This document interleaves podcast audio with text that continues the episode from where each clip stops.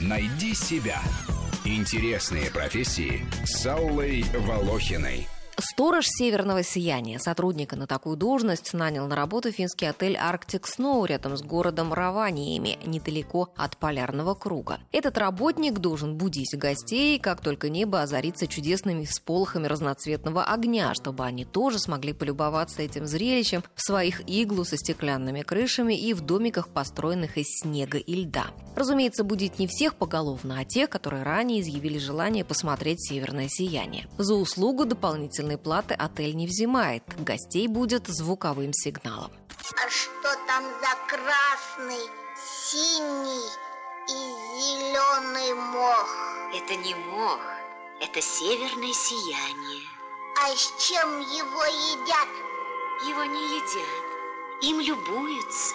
Отель работает только 4 месяца в году, с декабря по март, так что работа это сезонная. К каждому сезону работники создают изо льда и снега несколько помещений. Ледяные рестораны, где напитки и блюда подаются в рюмках и на тарелках изо льда, снежную сауну и номера, в которых температура может опускаться до минус 8 градусов. Изо льда там вырезаны не только стены, но и предметы мебели и даже спальные места. Чтобы кровати не растаяли от тепла человеческого тела, их покрывают шкурами оленей или овчиной. Постояльцам выдают спальные мешки, разработанные для использования при экстремальных температурах. Гости там меняются каждую ночь, потому что ночевка в ледяных домах – это главное развлечение, а больше одной ночи и не выдержишь. Хотя северное сияние случается не каждую ночь, так что не всем везет. Тем не менее, в Лапландии около 200 ночей в году можно наблюдать северное сияние, и подобных отелей там несколько. В них строят даже ледяные часовни, где можно заказать церемонию венчаний и провести первую брачную ночь на ложе изо льда, зато под всполохами северного сияния.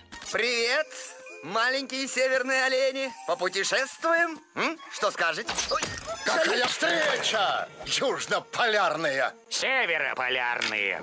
Лучшее время суток для наблюдения за этим природным феноменом с 21 часа до 23.30. Начиная с полуночи вероятность этого природного явления снижается, и чем ближе к утру, тем оно менее ожидаемо. Однако сторож полярного сияния в отеле заступает на смену с 23.30 до 6.30. А днем он может проводить время в городе Раваниями или посетить Санта-Клауса, причем неоднократно. Может быть, даже удастся устроиться на подработку и к нему, каким-нибудь гномом а по ночам караулить северное сияние. Четыре месяца продержаться можно и с ограниченным режимом сна. Зато сколько романтики разом.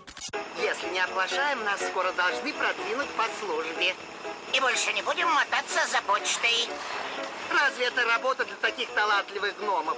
Отдел кадров Arctic Snow Отель получил тысячи резюме от людей, желавших занять должность сторожа Северного Сияния. Во всяком случае, об этом написано на страницах отеля в социальных сетях.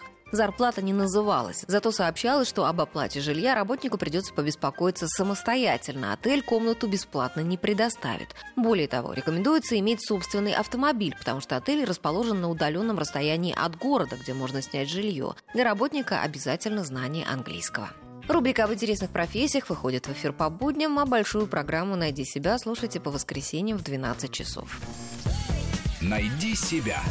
Интересные профессии с Аллой Волохиной.